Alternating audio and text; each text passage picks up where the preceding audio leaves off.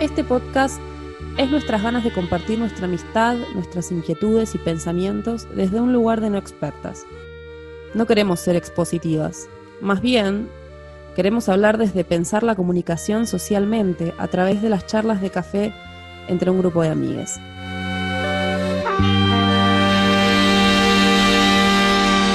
Esto es Martes de Flojera.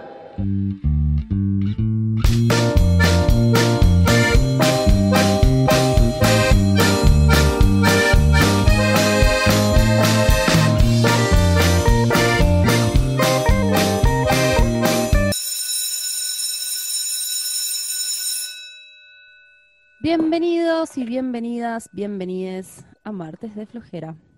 Pasó el Día del Maestro y nos invita a reflexionar sobre su rol, sobre el rol de los docentes, su labor, y más hoy en este contexto de pandemia. Desde Martes de Flojera queremos recalcar la labor docente como quienes garantizan el derecho a la educación de los pibes y las pibas, importantísimo, y encima, a veces, hasta en las condiciones más adversas. Por eso queremos decirles muchas gracias y feliz día a todos.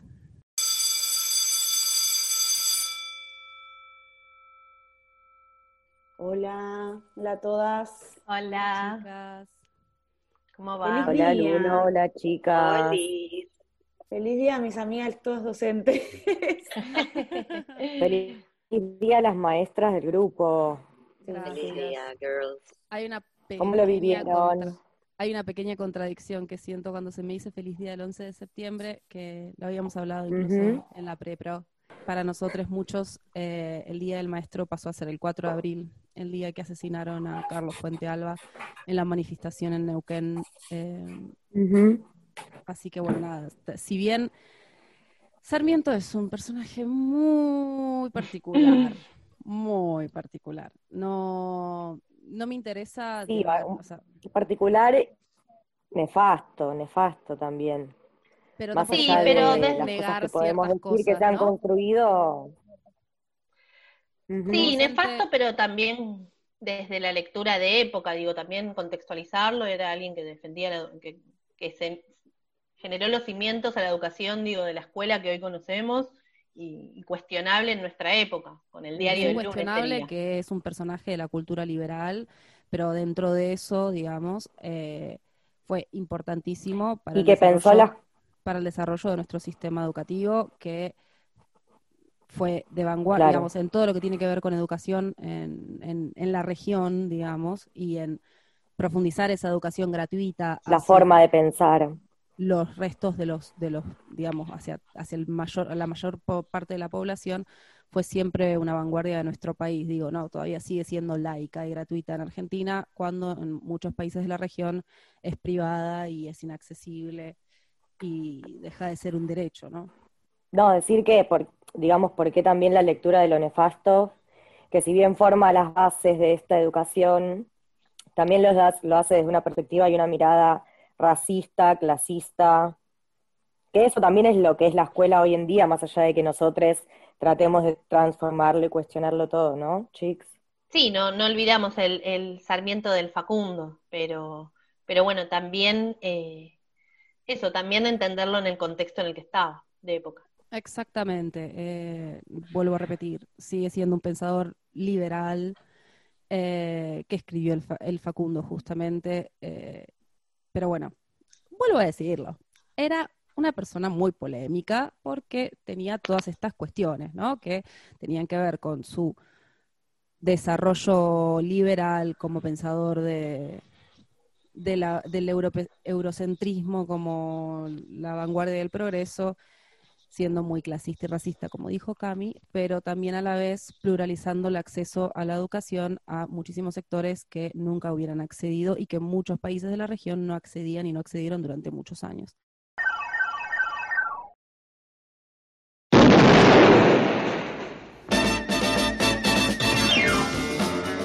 Wonder Woman, Wonder Woman.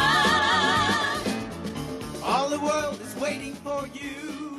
Bueno, hoy, les quería traer algo particular. eh, veníamos todas, tenemos diferentes experiencias con lo educativo, pero hoy venía a traer un- una cronología histórica más o menos de la, dim- de la dimensión social de estos fenómenos médicos situados en la historia argentina.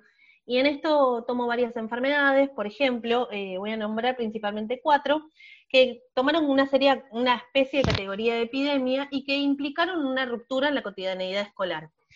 Por ejemplo, el brote de la fiebre amarilla en 1871, que, que trajo acá- que implicó eh, una conexión directa también con la ley de 1420, eh, hablando de Sarmiento del 1884, que liga a la educación a la salud. Y en este sentido, por ejemplo, dice la ley 1420, la educación primaria debe ser conforme a los preceptos de la higiene. Y esto es interesante entenderlo también como un, un higienismo que combatía la barbarie y la peste, digo, no desentendiéndolo de un contexto en el que, bueno, todo lo que comentaba Cami recién, eh, digo, este discurso higienista que venía a limpiar y a hom- homogeneizar diferencias, eh, la conquista del desierto, bueno, toda una serie de fenómenos eh, anclados en un contexto histórico.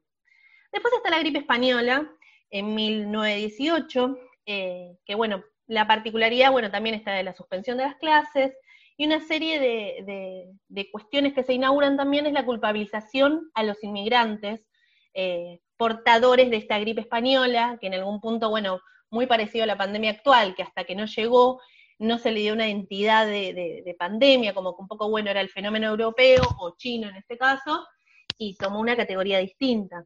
Y les quiero comentar un chisme de esa época, de esa gripe, de la, de la gripe española, es que de ese momento surge la promoción. Hasta ese momento estaban los finales obligatorios y ahí surge la posibilidad de promocionar, bueno, por una cuestión epidem- epi- epidemiológica. Después está la poliomielitis en 1956, que se da en pleno gobierno de facto, eh, pero lo que incorpora, por ejemplo, es, eh, es interesante en ese momento eh, la cuestión del saber popular. Por ejemplo, en ese momento, se le como atacaba específicamente a las infancias, se les colgaban a los niños bolsitas de alcanfor y se pintaban las, eh, las veredas con cal y los troncos de los árboles y nadie entendía por qué. Digo, se pintaba con cal eh, y, y bueno, esas, esas prácticas como Viviana Canosa tomando eh, cloroformo, bueno, esos saberes populares que creían que de esa forma se abatía. Y después tenemos la gripe más cercana, la gripe porcina del 2009, eh, que inaugura una cuestión eh, muy reciente que ahora se exponencia muchísimo más, que es el, uso de la incorporación de las tecnologías. La gripe porcina, si no recuerdan, fue en el 2009, que se dio en, julio, llegó acá con unas, dejando un saldo de más o menos 600 muertos, eh, no tuvo la envergadura que tiene hoy la gripe, eh, el COVID-19, pero es, interesante la incorporación de la tecnología como posibilidad de la continuación pedagógica. Yo me acuerdo que se suspendieron igual, o sea, se prolongaron las, la- el receso invernal. Me acuerdo que yo iba a trabajar por primera vez en la colonia, en la colonia de invierno eh, de la ciudad de Buenos Aires y, y no pude porque se canceló por la gripe porcina. Sí, sí, yo estaba trabajando, era mi primer año como maestra y, y también se adelantaron las vacaciones. Pero en cierta forma, después de las vacaciones volvimos y no pasó nada. Eh, digo, se pudo dar como una especie de continuidad pedagógica que no generó una gran ruptura en la cotidianidad escolar. Pero un elemento común que me gustaría como tomar de, de estas enfermedades es la cuestión del el reforzamiento que hubo de los prejuicios.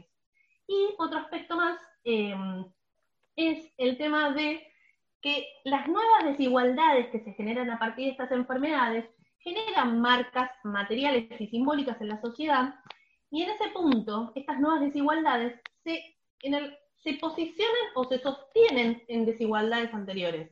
Digo, eh, ¿qué quiere decir esto? Es como que profundiza las desigualdades previas. Los pobres son más pobres y generalmente los ricos a veces son más ricos.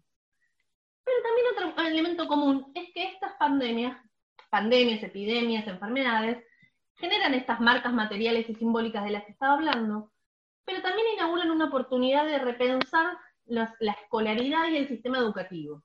Digo, se implementó el higienismo, se lo vinculó la educación a la salud, y una serie de cosas. Y Tonucci, para eso quiero re- retomar a Tonucci, un pedagogo, pensador de Italia, que él propone una oportunidad de pensar esta experiencia como una experiencia pedagógica también. Digo, una serie de saberes nuevos que se incorporan Y en ese sentido, eh, creo que yo no tuve tantas reuniones virtuales con otros docentes, con pedagogos, conversatorios, producciones, incluso estuve leyendo un libro que se sacó ahora en agosto, un libro digital de libre acceso que se puede descargar fácilmente. Es un libro que se llama eh, Pensar la educación en tiempos de pandemia, entre la emergencia, el compromiso y la espera, que están autores como Inés Dussel, Puigros, Pinot, bueno, una serie de pensadores de, diver- de diversas reflexiones, desde lo digital, lo tecnológico. eh, y bueno, y en esta línea me gustaría traer tres ejes para, para que comentemos o para que discutamos o para que pensemos, que son la tecnología, los docentes, les docentes y la escuela. La tecnología creo que todos sabemos la importancia que ha tomado en nuestra vida social y en nuestra vida laboral y personal el impacto tecnológico, pero hay algo que tenemos que tener en cuenta, que ya se venía pensando una falsa confrontación entre los que tenían la idea de que la tecnología iba a poder eh, como venir a reemplazar el vínculo pedagógico entre el docente y el alumno, y casi como una especie de autoaprendizaje, digo, no es muy lejano cuando Vidal llamó voluntarios docentes eh, para reemplazar a los docentes, en esta misma lógica de que el alumno puede aprender más allá del docente. Eh, la tecnología, la tecnoeducación vendría a reemplazar ese vínculo pedagógico. Y es una falsa Hay algo, digamos, que, que sí podemos reconocer al respecto de las nuevas tecnologías, es que la escuela, que tenía el lugar de la portadora de la información, deja de cumplir un poco ese rol, lo que no significa que con la información baste, ¿no? Digamos, justamente lo que defendemos y lo que reivindicamos del rol docente es el vínculo que se, que se establece en, en una relación docente-estudiante eh, y lo que significa la formación de subjetividades, la transmisión de la cultura, que se hace en el quehacer de todos los días y más allá de la información que se esté tratando muchas veces. Por ejemplo, la ley de educación sexual integral es transversal porque justamente hay un montón de cosas que se enseñan mientras no se está queriendo enseñar a través del el lenguaje, las conductas, las cosas que hacemos todos los días en la escuela, ¿no? O sea, simplificar el, el hecho de que la información es lo único que se accede en la escuela es pensar que no, que no existe ninguna relación pedagógica entre el, el docente y el alumno. Perfecto, Lulo, tal cual, recoincido. Y en esa línea quería como, como hay una mezcla entre dos conceptos que son la comunicabilidad y la conectividad. Eh, ¿Qué quiero decir con esto? Como es en buena parte del mundo la conectividad es un hecho, se cree que por eso la comunicabilidad se da. Digo, ya de por sí, porque hay tecnología, porque hay redes, porque hay comunicación. Cosa que es inversa, digo, es para pensarlo en términos inversos, de que qué es lo que tengo para decir y a partir de lo que tengo para decir, el soporte que elijo para usar. Digo, entender la tecnología en tanto dispositivo, herramienta que utilizamos los docentes. Y en esto quiero traer eh, que muchos docentes en este contexto de pandemia, de catástrofe, de experiencia límite, de excepcionalidad, han tenido que informarse, han tenido que reconciliarse en algún punto, informarse, formarse de, las nuevas tecnologías. Y, y en esto es interesante la incorporación de la tecnología con mi segundo punto que voy a hablar de los docentes. Eh, los docentes se encuentran en una domestización de lo escolar en el que las instituciones, familia, trabajo, eh, trabajo, hogares, se entrecruzan confundiéndose los roles, digo, hoy el docente está ejerciendo su trabajo desde su casa, como las familias están siendo intermediarias de la educación.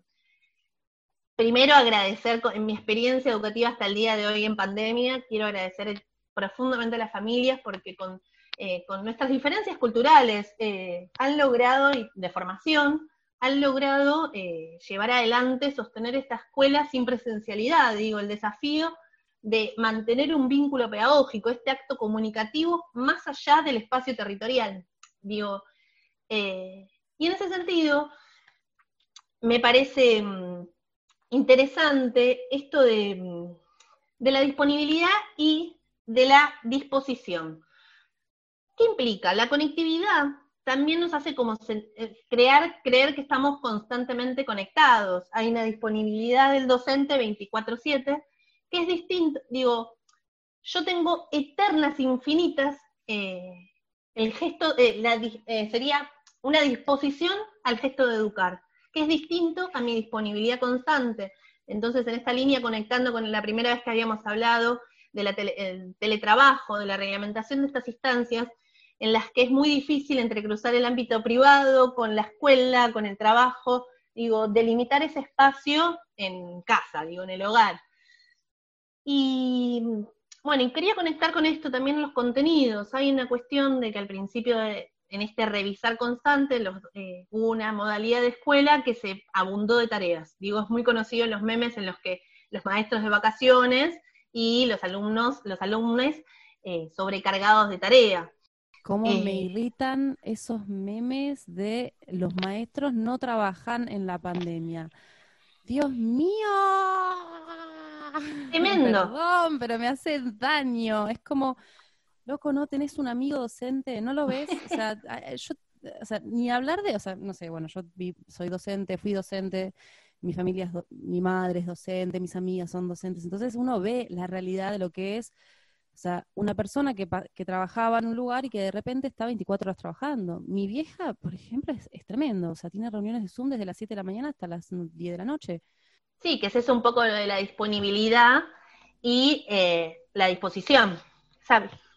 Sí, eh, no, que es, es como que a mí me da la sensación con esto de los memes, que fue como un rebrote de memes que hubo en un momento, porque de golpe las madres y los padres se encontraron con que tenían unos hijos en su casa.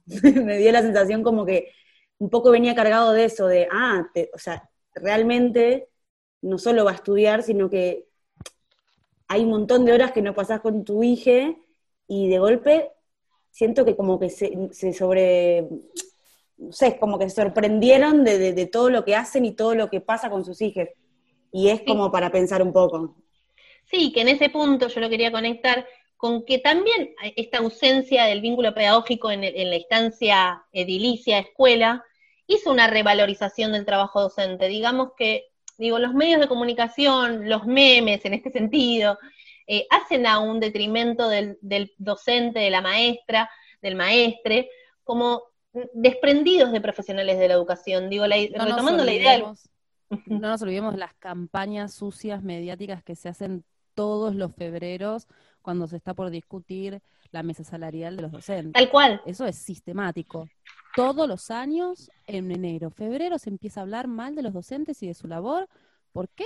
Porque viene la mesa salarial. Y porque Es vienen de unas manual. vacaciones muy largas, porque el docente Tres meses. trabaja muy poco, muy pocas horas, etcétera, etcétera. Y de repente es, no tengo niñera ahora también, ¿no? Niñere. Sí. Jamás No, fueron no. pocas horas, digo, además suel- de en la situación docente edilicia en el momento, el momento que transcurre el año escolar, no son esas horas. Acá digo, lo saben nuestras compañeras de mesa que son docentes, Horas de planificación, planificación, horas de corrección. corrección, articular clases, buscar información, después todo lo que va por fuera dentro de las desigualdades que ya hay, porque digo, está todo eso y después, bueno, llevar ciertas cosas en particular para este grupo que tengo o este grupo que está en el colegio que tiene unas falencias por doquier, en todos lados. Pero digo, bueno, ustedes pueden decirlo más, pero esta cosa de el rol, ¿quién me cuida al, pibe mientras yo tengo que tener mi trabajo ahora que tengo una llamada? Bueno, y en este sentido, lo que, tal cual todo lo que ustedes decían, esta revalorización del docente como trabajador, como profesional de la educación. Digo, no, eh, es, muy difícil entender eh, ser intermediario cuando uno no está formado. Digo, me he cruzado con madres en las plazas que dicen, ay, de golpe tengo que ser maestra de música, maestra, y como sobrecargadas en esa función. eh, y, una y- y directamente correlacionado con una revalorización de la escuela y de los docentes. Digo escuela también porque quiero traer esto de la institución. Es una institución que, todos sabemos que está muy retrógrada, que la hemos criticado desde varios puntos de vista pedagógicos, desde eh, en su carácter disciplinario, de castigo. Eh, pero por el otro lado, esta revalorización de la escuela da cuenta de que la escuela cumple otras funciones más allá de transmitir conocimientos. Es un espacio en el que, por ejemplo, permite la autonomía de los chicos, permite el encuentro entre pares, permite la construcción de una vida cotidiana, donde se le dé palabra, donde sucedan, digo, y justamente esto es lo que nosotros tenemos que tomar para repensar la escuela que vendrá después de la pospandemia. En este sentido, quiero tomar dos noticias importantes eh, que están sucediendo ahora, que es, eh, una es el intento del gobierno de la ciudad, de la ministra Soledad Acuña, de una vuelta a clases, mal llamada vuelta a clases porque nunca se interrumpieron, que es en la idea de trasfondo que sostiene una escuela ciber. Digo esto que ustedes decían, de la escuela guardería, quiero que en algún punto abra la escuela para que me cuiden los pibes, eh, plantea que justo para los, los sectores vulnerables que no pudieron tener garantizada la colectividad, se los exponga en el peor momento de la pandemia a volver a una escuela que ni siquiera va a estar garantizado el vínculo pedagógico. ¿Qué es, qué es esto? No va a estar tu docente, porque por ahí tu docente es población de riesgo, entonces va a haber un adulto X dándote una computadora sin ningún tipo de intervención y vos lejos de tus padres.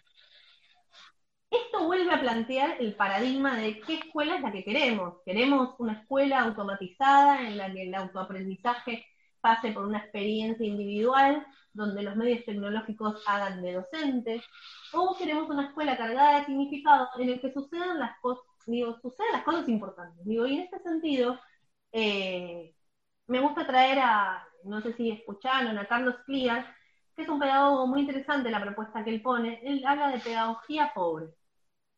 Y no pobre porque esté destinada a pobres o que esté empobrecida, sino pedagogía pobre en tanto una pedagogía que aquello que nosotros hemos desechado en otras épocas, que hemos, eh, que hemos, nos hemos arrojado, que esto nos sirve, en contraposición con una idea virtual de excesos de, de, de pantallas, de soportes y qué sé yo, es tomar esa, esa, esa pobreza, esa, eso abandonado y darse cuenta que eso que hemos ignorado es lo más importante, que es lo que no está sucediendo hoy en las escuelas, que lo importante no sucede en las escuelas hoy. Y en ese sentido, revalorizar el rol docente como aquel al que se le hace las preguntas, y no porque las vaya a responder, sino aquel que acompañe en este proceso de preguntarse sobre la vida, sobre la muerte, sobre las dificultades, sobre la fragilidad, sobre el hambre, sobre la miseria, y reconquistar la imagen de un educador esencial para la vida cotidiana. Eh, y ahí va, y con esto con una segunda noticia, que a mí me parece muy importante comentarles, que es esto de la formación de docentes.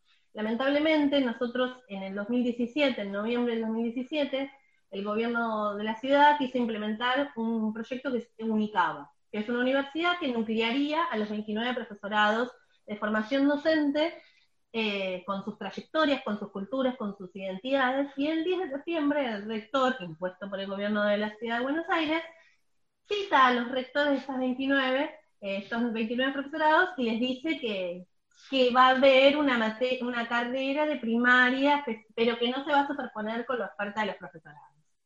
Eh, cosa que es un, hay un repudio muy importante, el tema es que en su momento se pudo frenar con bastante movilización, y en este contexto de pandemia es como muy compleja pensar nuestros mecanismos de lucha, eh, pero por eso me parece importante eh, su difusión.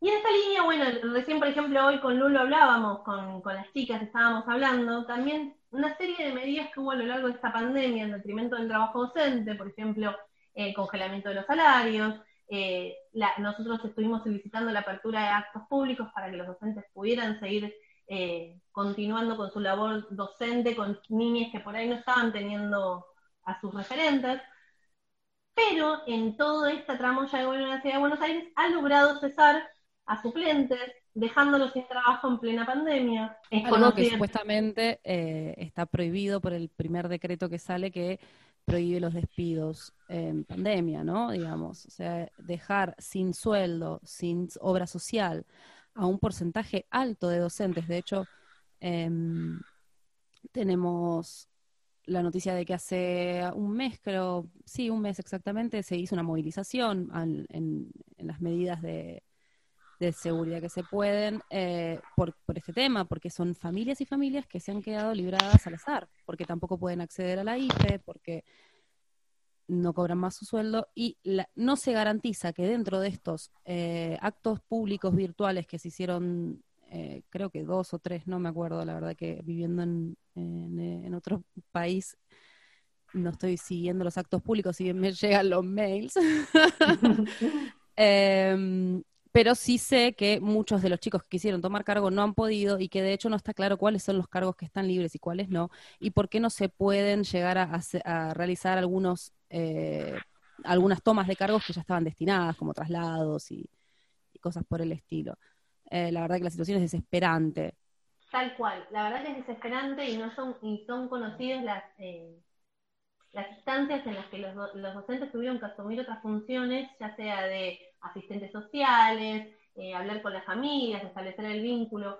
Digo, a mí me ha pasado como docente estar en con- constante contacto con los alumnos, pero de formas malabarísticas. Digo, si no hay datos, que sea por WhatsApp. Si no hay WhatsApp, le imprimimos un cuadernillo. Si no hay cuadernillo, le, es como que hemos buscado las mil y una formas para acercarnos y mantener un vínculo pedagógico, pese a que hoy eh, la importancia de la contención, digo, de la escuela como espacio también de contención, en el que suceden otras cosas, en las que no se habla solamente de enfermedad, en las que se puede, eh, digo, yo revalorizo muchísimo la escuela como un espacio de protagonismo del niño.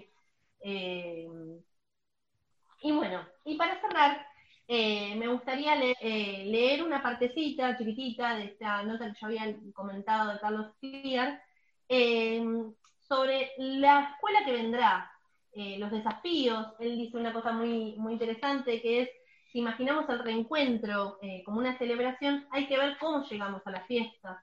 Y no se puede volver a una escuela con las condiciones edilicias en las que está, las condiciones sanitarias. Eh, hay que repensar la pedagogía que proponemos, qué instancias fundamentales suceden en la escuela, la importancia del tiempo libre como generador de contenido, la práctica colectiva, significativa, lo singular, digo, en el aula se da la singularidad y lo colectivo en simultáneo, uno puede intervenir en lo singular en simultáneo con lo colectivo. Eh, bueno, eso, y cierro con esta frase que dice, Siempre fui de los que piensan que educar tiene que ver con poner el mundo sobre la mesa. Es una suerte de banquete. Invitar a la gente que conozca, sienta, perciba, toque todo lo que la humanidad ha creado. Recuperar la tradición de lo pobre, de lo pobre implicaría rescatar el arte en primer lugar, no la productividad artística, la vida artística. Esa vida inútil de lo bello, la apreciación estética, renunciar a la apreciación tecnológica, y poner en el centro de la escena una existencia poética, ética, política, en las mejores tradiciones. Recuperar muchísimas experiencias de escuelas de arte, de música populares, de gestión social, como si de algún modo fuéramos contraepocales o nos quitáramos las exigencias de la época. Oponiendo a la exigencia de rendimiento y la idea de éxito, ahora un poco desmoronada, la idea de una experiencia libertaria que solo, creo yo, el arte, la lectura, la escritura podrían volver a situar. Qué hermoso. Em, muchas cosas dijiste, Marti.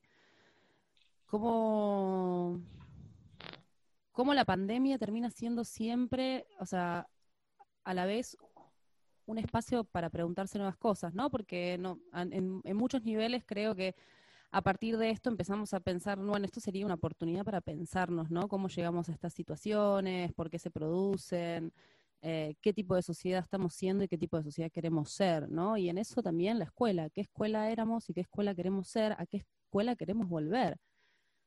Queremos volver a la escuela, igual, ¿no? Eso es importante, eso es algo lindo de decirlo y más en el, en, habiendo pasado el día del maestro, ¿no? Em, chicas, ¿tienen algo para decir? Quería retomar esto de lo importante que es la escuela como espacio, más allá de un lugar de ir a aprender a leer o ir a aprender estas cosas que la sociedad necesita que la gente haga, eh, como también es un espacio de contención, de sociabilización, donde uno se identifica con otros, este, nada, como tomar a eso, del- eso de la escuela también lo importante, más allá de, de un lugar donde, que, que La es importante ir porque te da un lugar en la sociedad, ¿no? La Porque no es lo producción mismo alguien que no fue a la escuela la que alguien producción que va a la escuela. de subjetividad, la producción de sociedad, ¿no? O sea, la escuela es un productor de la sociedad, indiscutiblemente. Eh, Tal cual. más, o sea, diga, hay, hay, hay un montón, hay un montón de cosas para decir. Se me ocurre hablar también, ¿no? De, de la brecha digital y cómo se, se, se evidencia cada vez más las desigualdades, como decíamos en el primer capítulo, ¿no? Esta pandemia viene a evidenciar las desigualdades. Se toma del lado de abrimos las escuelas para que los chicos que no tienen conectividad tengan conectividad, cuando en realidad el problema, gente, viene de antes. Si los pibes no tienen conectividad es porque no hicimos bien las cosas. No podemos mandarlos al muere en el medio de la pandemia cuando esto es un problema que se debería haber solucionado antes, cuando sabemos desde un principio que las, muchas de las computadoras se volvieron obsoletas, que no hubo recambio, que de repente llegaron tablets que quedaban en la escuela, que hubieron, pasaron un montón de cosas en las cuales ahora no- la forma de salvar las papas, porque nadie quiere poner un peso en la educación, es haciendo la exposición de quienes siempre, de los que están más desprotegidos. Sí, de hecho, eso que decís como que se expone, así como no tienen conectividad, o sea, todos sabemos desde siempre, hace cuánto, hay un montón de chicos que no tienen ni para comer, y cuando luchábamos por las viandas, parecía como, o sea, ¿no? Parece como una locura esto, es tipo, estamos hablando de que si no tenés para comer, ¿cómo mierda vas a hacer para estar a la altura de tu compañerito al lado? Que, digamos, ese no es un problema. Eh, bueno, ahora le sumamos encima la conectividad que es esencial para, para poder desarrollarse, para poder estudiar Para garantizar. y para garantizarlo por lo menos, porque después hay un montón de instancias y un montón de cuestiones que tampoco están garantizadas, pero es como hablar de, hoy en día, de hecho se está discutiendo que si, que si eso no es un servicio esencial, eh, Internet, y sí, chiquis, todo bien, pero si todo lo hacemos a través de Internet, es como no tener luz, como no tener agua, Eh, no sé, es como que, bueno, es una oportunidad para discutirlo, claramente, pero tenemos que discutirlo. Totalmente. Eh, es interesante también el el planteo de la, virtualidad y la tecnología y qué lugar ocupa. Tam- tampoco estoy tan de acuerdo con que sea un, un lugar de herramienta, porque también es un lugar de producción. Las tecnologías también son otro lugar de producción, como la escuela. De hecho, los medios de comunicación masiva están, están dentro de esa misma producción, que incluso ya a esta altura producción de información la produce hasta, hasta las redes eh, sociales como Facebook, Instagram, YouTube, ¿no? Eh, bueno, y ni hablar de, del rol docente vapuleado constantemente por los medios de comunicación y, y ahora volver a pensarlo y volver a decir, che, me parece que esta gente trabaja, ¿no? y trabaja fuerte. Eh, bueno, para cerrar un poco esta mesa me gustaría mm, nombrar desde el, colectivo de docentes sin cargos, eh, están armando un fondo de lucha eh, para las familias que se han quedado sin salario y llaman desde el Instagram de ellos que es docentes cesados y sin cargo cava. Cesados va con la X de lenguaje inclusivo eh, y llaman a hacer un fondo de lucha y a recaudar dinero a través del mercado pago con el número más 54 911 26 76 86 69. Eh, también, bueno, se pueden acercar a la red social Instagram, entran y van a ver la publicación y ahí hay unos links para poder aportar desde Mercado Pago o incluso acercar alimentos, porque con esto se van a hacer bolsones de alimentos para repartir a las familias.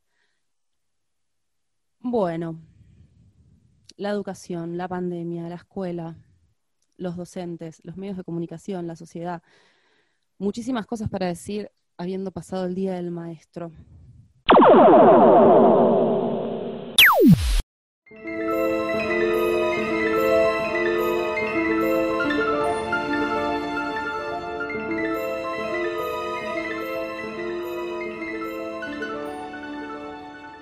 Bueno, hola, ¿cómo están, chicos? Qué profundo todo lo que estamos hablando. ¿Y cuánto hay para contarles hoy respecto de, de todo esto que nos estamos preguntando, estas preguntas a las que nos llamamos, estas acciones que están ocurriendo en cuanto a la posición del cielo y de los planetas, eh, que vienen a plantearnos conductas y energías a nivel individual y a nivel social? Eh, hubo muchas eh, personas comentando que pueden comentar, recuerden, eh, a través de nuestras redes, qué, qué les parece sobre la columna, por ejemplo, que, que hablamos antes sobre el Día del Maestro y ahora sobre Astro. Hubo algunas preguntas al respecto que les estuvimos haciendo sobre cómo les había pegado la luna en Pisces. Eh, me gustaría responderle a Luciana, que, que nos dejó una pregunta, ¿se acuerdan, chicos? ¿Están ahí? Aquí estamos. Una, una amiga que nos dejó una pregunta eh, al respecto de que ella sentía mucho movimiento en cuanto a lo climático, ¿no? Y astrológicamente eso también está sucediendo de alguna manera con Urano en Tauro.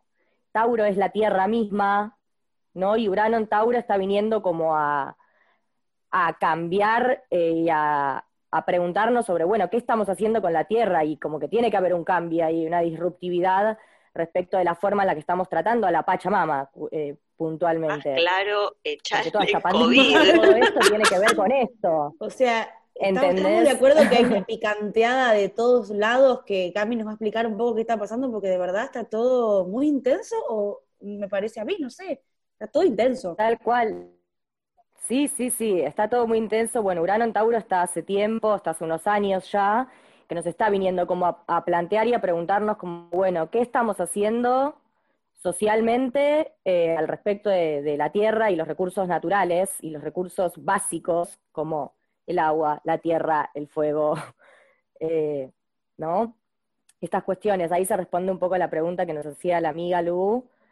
Eh, hay mucho más para investigar sobre eso. Urano Tauro puede, puede requerir eh, un momento específico, así que si les interesa lo podemos hacer más adelante. Lo que está sucediendo ahora podríamos- puntualmente, esto de... te- sí, Digo, de hecho, De hecho, podríamos tratar de unirlo también con, con lo que viene pasando a nivel ambiental, ¿no? Con el tema de los de las granjas Claro. de cerdos que, que se quieren implementar, el tema de la ley de humedales, el tema de la quema de terrenos en Córdoba, Totalmente. ¿no? Creo que daría. Hay muchísimo para hablar de esto y sí, vamos a, vamos a requerirte claramente información porque estamos, estamos muy atentas a todo lo que está pasando, perfecto, pero con re, poca información dai, también. dai. Entonces decías, Obvio, y sí, que- porque además esto como de que hay eh, una situación concreta con la Tierra que está cambiando de ejes, digamos, estamos rompiendo con un sistema de una forma en la que veníamos tratando la Tierra porque se nos está viniendo abajo, digamos, entonces hay que instalar como toda una nueva forma de sociabilizar el conocimiento, el tratado de la Tierra, este, eso es Urano en Tauro, ¿no? Como nos traen a esas preguntas, como bueno, socialmente, ¿cómo vamos a, a cambiar esta forma de productividad que tenemos y esta, estos recursos básicos, ¿no? Que nos da la tierra. Esa es una de las posiciones que estamos teniendo ahora y desde hace unos años. Y puntualmente algo, esto de la tensión que hablábamos antes, como de que estaba todo muy tenso, es re así, porque eh, vamos a hablar hoy de un poco de Marte, que es uno de los planetas que más tensión nos está trayendo en este momento. Eh, vamos a hablar un poco de Marte, si les parece, les, cuen- les cuento un poco qué viene a representar Marte. Me encanta. A mí todo esto de la Marte en la mitología griega, me, me hizo Sí. acordar a los patrulleros alrededor de la quinta presidencial, ¿no? Absolutely. Es que ahí vamos a ir, ahí vamos a ir un poco introduciéndonos entre, bueno, ¿qué es Marte? ¿Qué viene a representar Marte? ¿Y dónde podemos ubicar a esta energía Marte, ¿no? Que tiene mucho que ver con lo que estuvo pasando en las últimas semanas en Latinoamérica. Este, así que vamos a contar, les voy a introducir a ver si nos ubicamos sobre qué queremos decir sobre Marte. Marte en la mitología griega es llamado Ares, es el dios de la guerra. Es el protector de los Olimpos y de los ejércitos, personifica la valentía, la fuerza y el impulso. Su equivalente romano a Ares es Marte, justamente que es el guerrero mismo, el que lucha, aquel que se manda a por sus deseos. Representa cómo uno se enfrenta por sus deseos, cómo se autoafirma. Es esta energía de el impulso a la acción que me va a dar algo relacionado a lo que deseo, ¿no? Cómo yo voy hacia los deseos, de, mediante la acción. Esta es la energía de Marte que es la energía también de los ascendentes y que es la energía también de Aries, ¿no? Que en la rueda astrológica, yo hoy les hice un dibujito de la rueda astrológica, chicos, más o menos, para que vean. Las personas no lo van a ver, pero... Bueno, la energía del ascendente es de la rueda la, la energía primera, ¿no? De la de la casa 1, ¿no es cierto? Del campo de la experiencia de la supervivencia por medio del accionar. ¿Qué es esto? Eh, un, eh, tengo hambre, como. Tengo ganas de llorar, lloro. Tengo ganas de romper algo, lo rompo. Esto es la energía de Marte. Como por medio de la acción, yo ah, cumplo con mi deseo. Pero bien como ¿no? Y voy a por mi deseo. ¿no? Como Esta energía- impulsivo sin super yo, Claro, como del yo, impulso, ¿no? de la acción impulsiva. Sí, claro, claro, más bien como esta energía con la que uno se muestra ante una situación, ¿no? O Puro- ante un ello, grupo de personas o ante un espacio. Puro ello, claro, más bien algo de eso podría ser.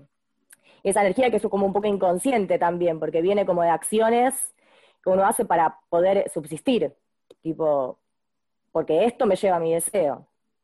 ¿Nos ubicamos?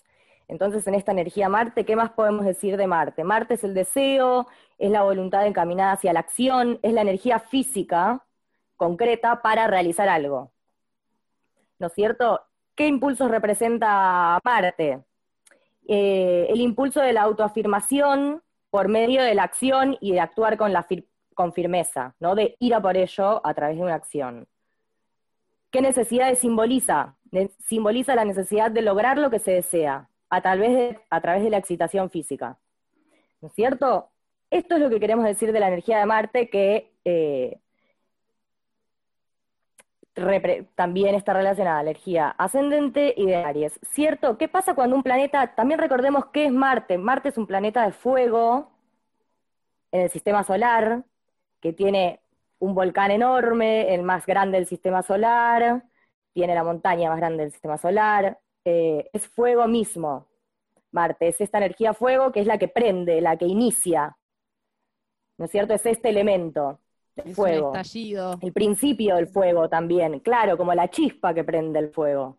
Porque después está el fuego mismo, que podemos ubicarlo en Leo, y después está la brasa, que es como lo- ya lo que, lo que quedó que viene a ser Sagitario. Eh, entonces, cuando un planeta, esto también, ¿no? Como los planetas giran alrededor del sistema solar, cada uno en su órbita, existe el movimiento de rotación, traslación, gira para acá, gira para allá, entonces hay un momento en el que estamos directo al planeta, a los planetas en general, y hay un momento en el que el planeta mismo se estaciona y empieza a girar para el otro lado. ¿No es cierto? Entonces se vuelve retrógrado a nuestra visión, ¿cierto?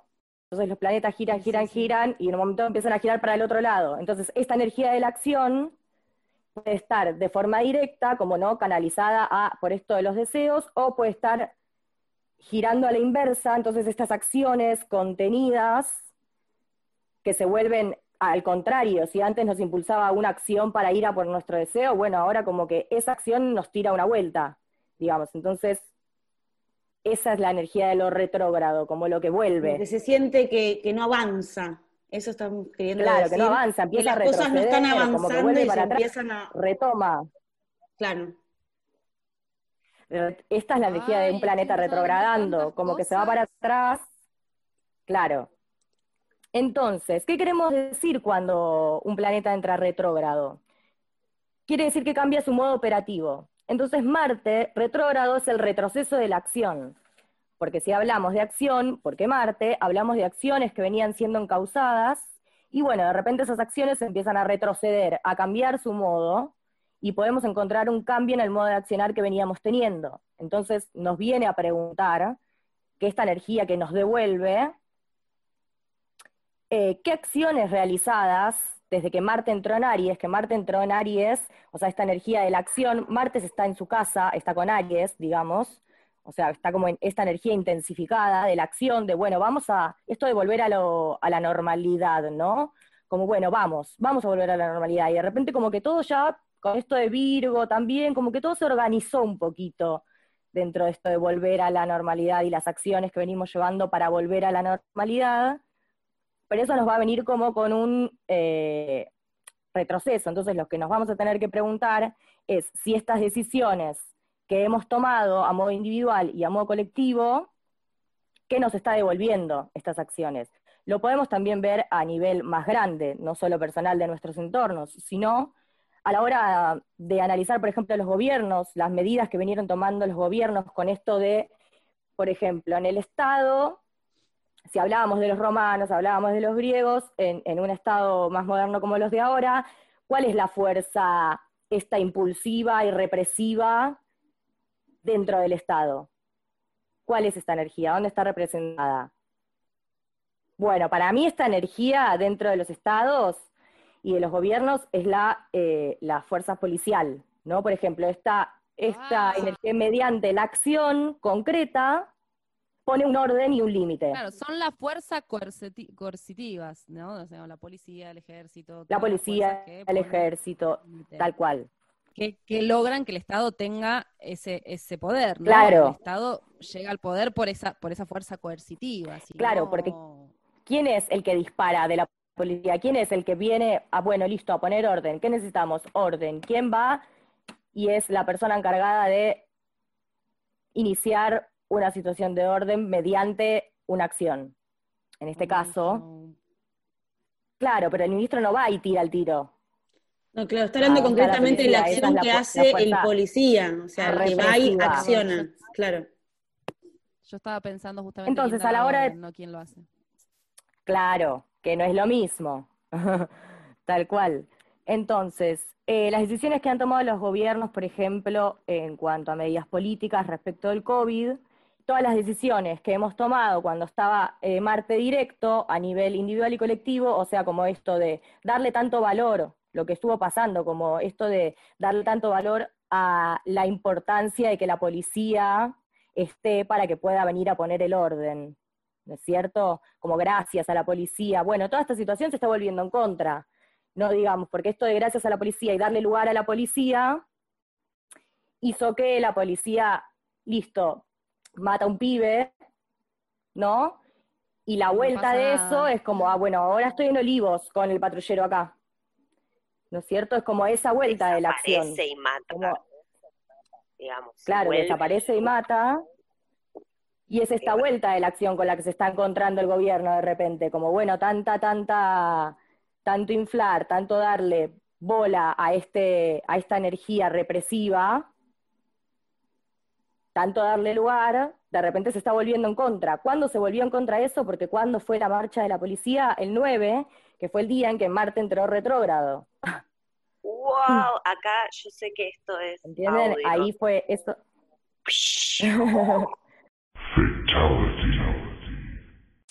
Imaginen la imagen de eso.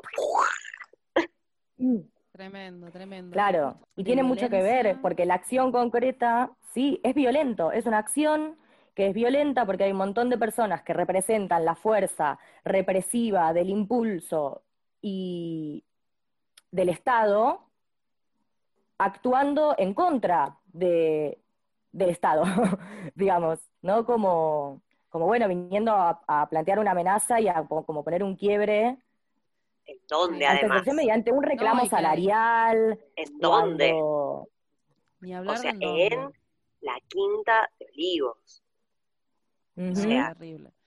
O no sea, es- es que igual ese mensaje ya estaba un poco dado de antes cuando salieron a hablar estos personajes nefastos como Dualde, como Carrió, como Milei, a decir que se estaban dando las condiciones para que sucedieran golpes de Estado, una guerra civil, un disparate. Claro. Vienen fogoneando a través de la reforma judicial un montón de situaciones que terminan con este Marte retrógrado que nos trae a la policía rodeando la casa del presidente. Por Dios.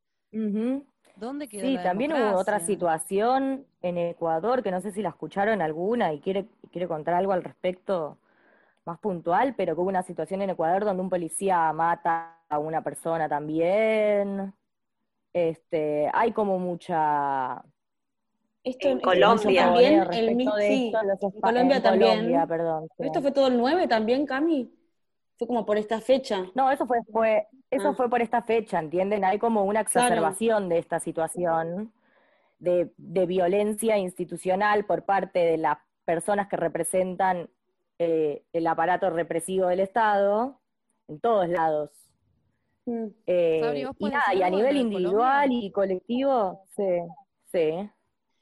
No, no, la verdad que yo no conozco mucho lo que está pasando ahora, pero sé que es algo que sí viene, a ver, es como que la violencia institucional, ni siquiera es institucional, la violencia que hay en Colombia es, es muy, de- data de hace muchos años, Obvio. y lo que está pasando No, ahora es que desde el último, desde asumió el último gobierno, que es, digamos, súper de derecha, o sea, explícitamente derecha, siempre gobierna la derecha ya, pero bueno, en este caso en particular Claro. está como representando a un sector muy particular de la sociedad que tiene que ver mucho con los paramilitares, entonces hay Claro. como hace un tiempo mucha violencia, se mataron a muchos líderes sociales y justo por estas fechas hubo, una, hubo muchas manifestaciones en el- la capital, en Bogotá, pero aparentemente hay algo medio raro porque la, la alcaldesa de Bogotá, que, es como más bien más progresista, de izquierda, eh, no sé, Sí. o sea, de- digamos, la alcaldía no se hace cargo de lo que sucedió y viene un poco medio por la Policía Nacional. La verdad que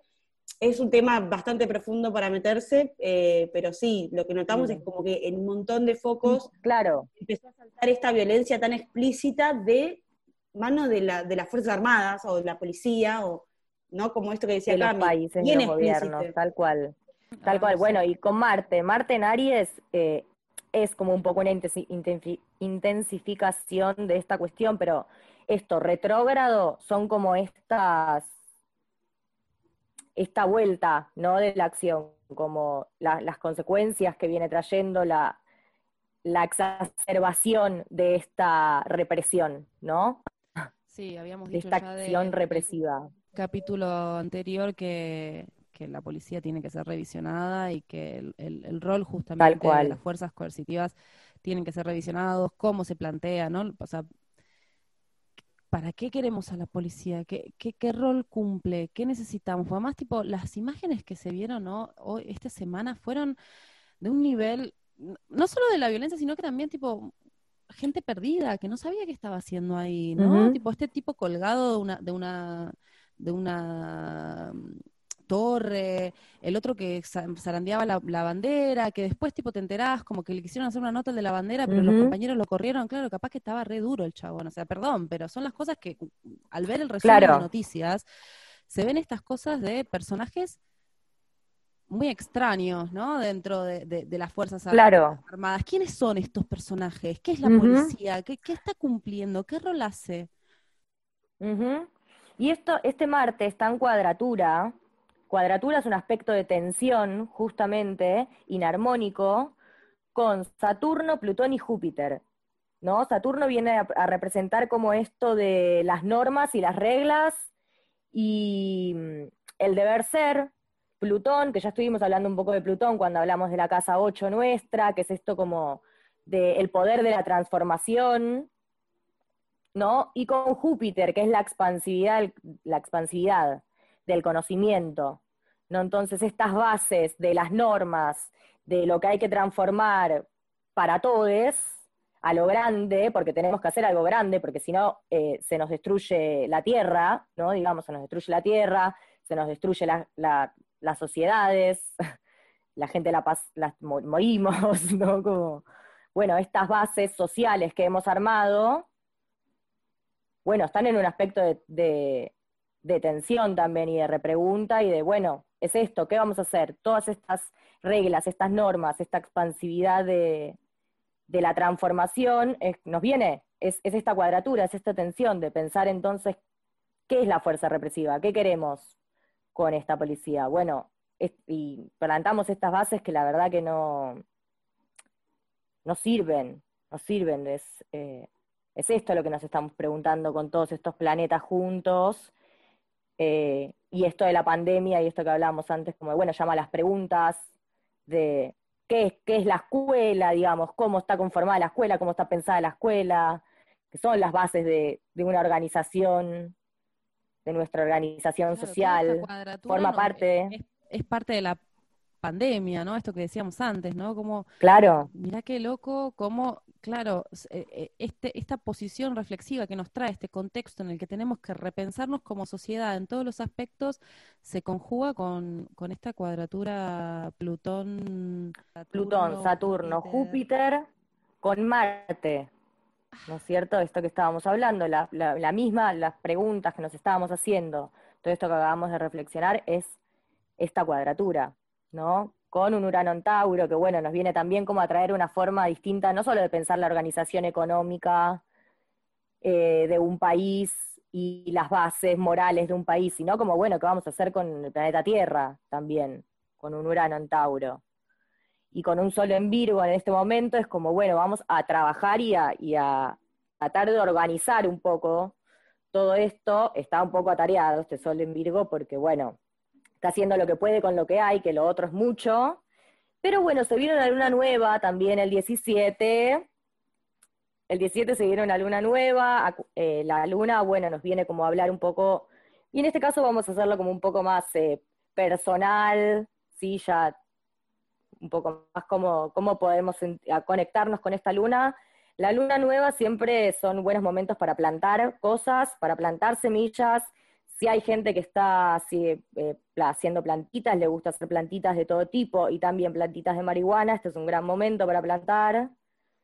La luna nueva. Así que nada, vamos a por ello. Arranquemos con eso. ¿Cuándo es la 17 que luna cae? nueva? El 17 cae jueves. Es el próximo, este jueves, chiques. Así que bueno, pueden plantar semillas, es un buen momento. Este, también es un buen momento para esto que habíamos vivido con la luna llena en Pisces, que era como esto de, bueno, ok, las, eh, emociones y los ideales, eh, listo, revisémoslos un poco, ordenémoslos un poco, hagámonos una listita de prioridades para no desorganizarnos emocionalmente eh, y, y de las ideas y no desorganizarnos mentalmente. Eh, y con esta luna nueva, como bueno, ya hemos puesto un poco en orden eso tal vez, entonces vamos con este, que todavía estaríamos en un sol en Virgo, entonces vamos a plantar la semillita, vamos a trabajar a por aquello que estuvimos organizando y pensando. Júpiter deja de estar retrógrado, sí, ya dejó de estar retrógrado, o sea que esto de la expansividad para los proyectos, podemos ir a por ello porque Júpiter, favore- Jú- Júpiter en Capri va a favorecer muchísimo a esto, bueno, los proyectos que, expansivos que, que nos acercan a personas, a conocimientos, proyectos que nos den eh, cosas materiales también, vamos a por ello, es un buen momento para toda esta semana pensar en eso, trabajar en eso, ¿sí, chicos? Sí, la Ya me lo agendo, ya me lo agendo porque es todo Bien. lo que vengo esperando. A mí Saturno me viene cagando a trompadas hace un Claro, periodo. Saturno nos viene cagando a trompadas hace rato, Me parece que me toca. a todas las personas, de- claro, a, a todos los, que tienen 30 sabrán que Saturno nos ha pegado un bife bárbaro, pero eh, lo importante de todo eso es aprender, es aprender que esto, que las normas y que las reglas siempre pueden ser quebradas y reestructuradas y eso cuesta, pero bueno, ¿qué les parece? Que sí, que sí, y que es una tarea, es un ejercicio que uno tiene que Ajá. lograr como comprender que porque me lo dispuse así no significa que tenga que ser así, loco. No puede ser. Tal cual.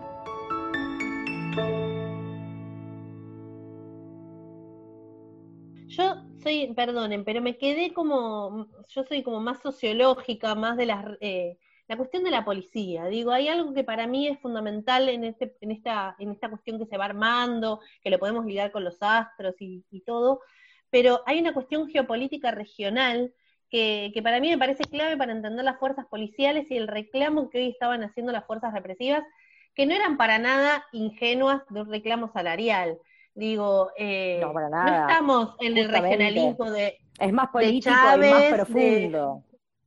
El otro día escuchaba en la radio, por ejemplo, a Pedro Rosenblatt, que decía, eh, sí, ellos nos dicen que vamos a hacer la Venezuela, pero en realidad no es por nosotros que van a, que digo, las fuerzas, son ellos los que están generando estas dinámicas de diálogo que son muy violentas. Eh, porque el reclamo salarial eh, hay que entenderlo como una reivindicación válida, eh, pero a mí me parece que, que la forma en que se implementó es muy interesante pensar la reivindicación de la política chocobar. No nos olvidemos del policía que mató a espaldas eh, pres- a un presunto delincuente y esa habilitación a una política de seguridad ligada a la chocobar. Hace una no semana podemos- previa. podemos dejar de negar que, digamos, la, la existencia de, de un ministro como Bernie en la provincia de la Ciudad de Buenos Aires eh, implica una prolongación de esta, de esta lógica policial y de la fuerza coercitiva. La verdad es que nos apena muchísimo y nos da mu- mucha rabia saber que es indiscutible, incluso después del problema eh, que ha vivido la, el gobierno de la provincia de Buenos Aires con la policía rodeando a, a la quinta presidencial, no se ha discutido el rol de este tipo. Lo volvieron a poner en su lugar, digamos. La, yo vi una entrevista a Kisilov donde Kisilov con la cabeza baja dice, le preguntan, ¿y Bernie va a seguir siendo el ministro entonces después de este conflicto policial? Con la cabeza baja dice, claro, claro. ¿Qué pasa ahí con este personaje? ¿A qui- a quién le gusta? Claramente pasa algo. Está ¿A pasando quién algo, porque es como. O la concha de la lora. Pasó de todo, pasó de Y los todo. medios cómplices, digo, Canosa Sí, sí, diciendo, sí. me conmovió lo que dijiste, un policía eh, reclamando, eh, digo, a favor de Chocobar eh, explícitamente, o por ejemplo, eh, Winiarski que diciendo, eh, bendita policía, digo, hay que entender también en, el- en los medios que son Sí, sí. parte y cómplice del levantamiento de policial que convengamos que en cuatro años no hubo ningún tipo de manifestación en un gobierno que les bajó el, eh, el salario, el poder adquisitivo en un 30%. No sé, yo no me sorprendió, o sea, me hizo muy, muy mal, me puse muy mal ese día porque era una impotencia terrible ni siquiera poder salir a, a o sea, protestar como lo solemos hacer porque estábamos encerradas. No me sorprendió tanto, es como, por, o sea, sí, y sí.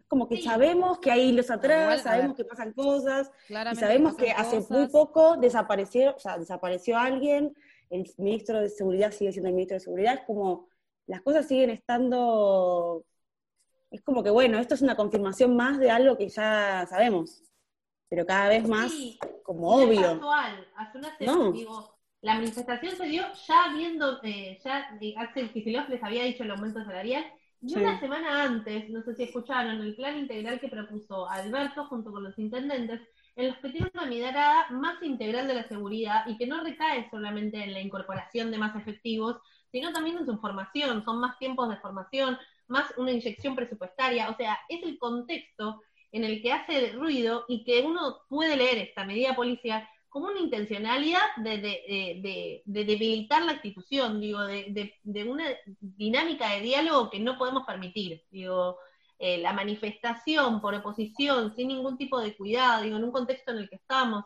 un reclamo salarial que consideramos en cualquier contexto válido, la forma con los patrulleros del Estado rodeando la, el- el- la Quinta de Olivos es, tre- es tremendo, es, es- apela a la desestabilización institucional. Sí, sí, está claro que está claro que, lo- que los medios, en un momento me, me dio mucho pánico, estaba hablando con alguna de ustedes seguro, porque estaba en el minuto a minuto estaba hablando con alguna, seguro con Julia, tipo, Varios grupos, varios grupos activados. boluda, en la tele estoy con viendo Sabri. yo, Sí, yo no miro nunca la tele, no sé por qué, pero hace rato que no miro, y solo miro por internet cuando es tipo, está pasando tal cosa, listo, bueno, la televisión.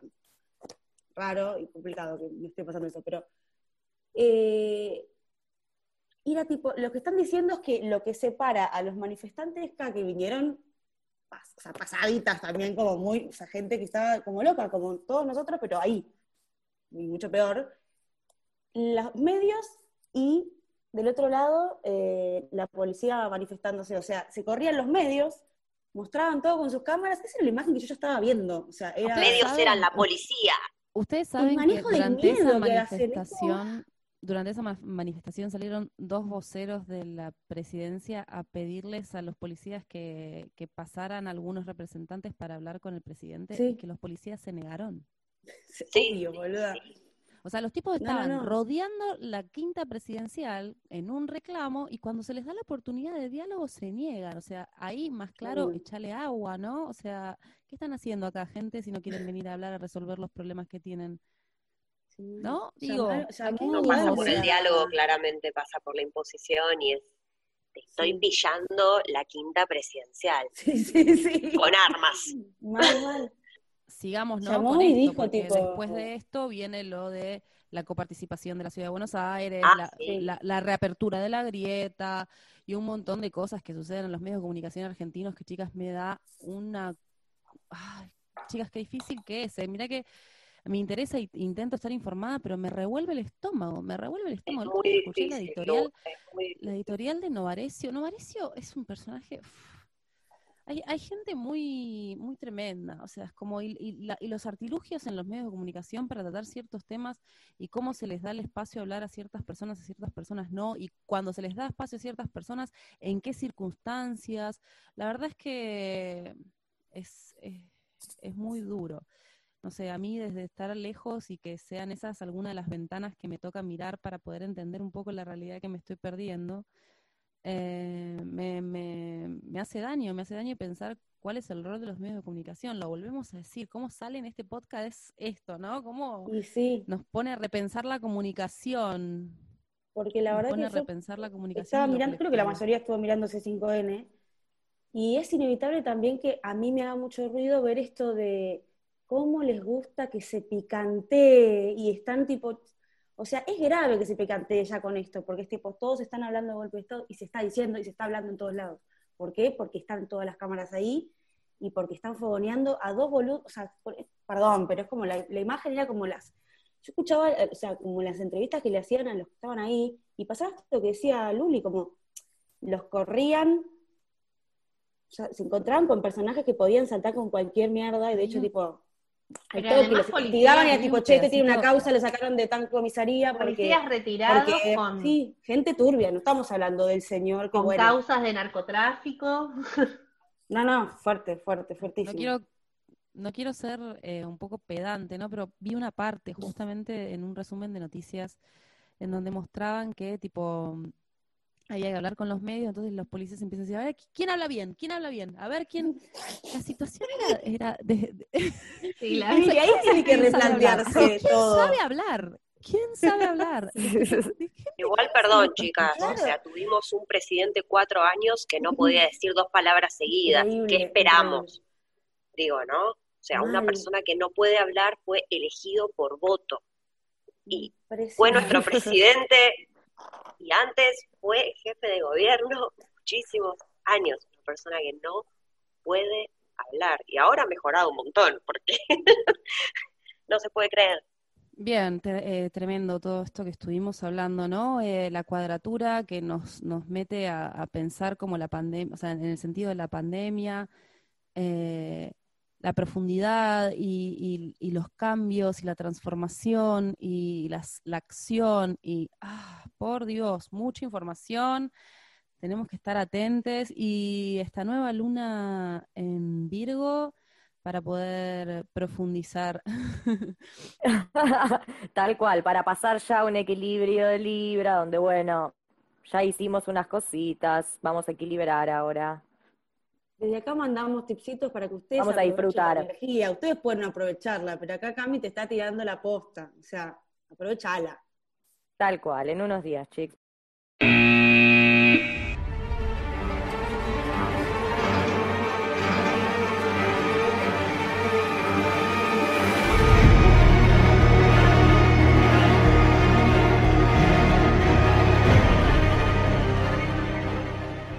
Bueno, yo les voy a hablar, no sé si ustedes recuerdan, las crónicas de cuarentena. ¿Dónde estábamos en mayo, chiquis? A ver si alguno se Mi acuerda. cumpleaños. Lo Yo seguro estaba manos a la obra, tipo Bob el constructor, porque di vuelta a mi casa y estuve pintando. Ah, re, también hice eso. Sí, sí, y encontrándome con, con seres. De ahí, Ah. very important. Yo voy a, yo voy a llamar a este momento de la cuarentena mayo. Es una transición entre abril y mayo, ¿no? Y acá ponemos un redoblante re loco. Tu, tu, tu, tu, tu, que es el despertar de los muertos. Y esto viene en todo sentido, chiquis, porque aparte, perdón, yo no quiero ofender a nadie, me voy a poner ácida, pero nosotras tenemos, eh, nos vemos. Me pinté las uñas para ir a un entierro. También me pinté las uñas y hace seis meses que no lo hacía. ¿Por qué? Claro, pero yo hace seis meses que no lo hacía y me pinté para ir a un entierro. Así que digamos que, Chicos, me muero por hacerle las uñas. ay, por favor, sí, Me muero por hacerles las uñas, chicas. Qué tremendo que el momento puta para madre. ponernos lindes sea ir a un entierro. Bueno, La En su momento fue ir al chino también. La nueva Éramos. Claro. Una de cal, una de Al arena. chino, bueno. Bueno, volviendo a nuestro momento de mayo, el despertar de los muertos, ya cada una, cada una irá pensando eh, en, en qué estaba y a qué les remite esto. Por un lado, muchas presencias de gente que ya no está con nosotros física y mentalmente y espiritualmente, o espiritualmente quizás sí, pero digo, muertos literales, vamos a llamarlo así. Y después, por lo menos en mi caso, pero he hablado con varios y resulta que hubo coincidencias, un despertar de los muertos que decís, ¿este de dónde salió? ¿Qué quiere? ¿Qué hace? ¿Qué pasa con la pandemia? Teoría número uno, ¿es por la llegada del frío? Teoría número dos, ¿Dónde estaba? ¿Dónde estaba? Ese es un buen punto. Tuviste mucho tiempo para pensar y volviste a Claro. hurgar por acá. Tuvo mucho tiempo para pensar. Más el Ah. frío. Ya está, ¿A es quién la no le combinación. habló ¿Se acuerda de la ex? cucharita? ¿Se acordó de la ¿Quién no le cucharita? habló un ex durante esta cuarentena, gente? A todos nos pasó, ¿no? O sea, Y todos lo hemos hecho también, cada uno a su manera, ¿no? Porque digo, es muy fácil decir, ay, me hablaron, hay gente que se acerca a mí, me convocan, no entiendo qué pasa.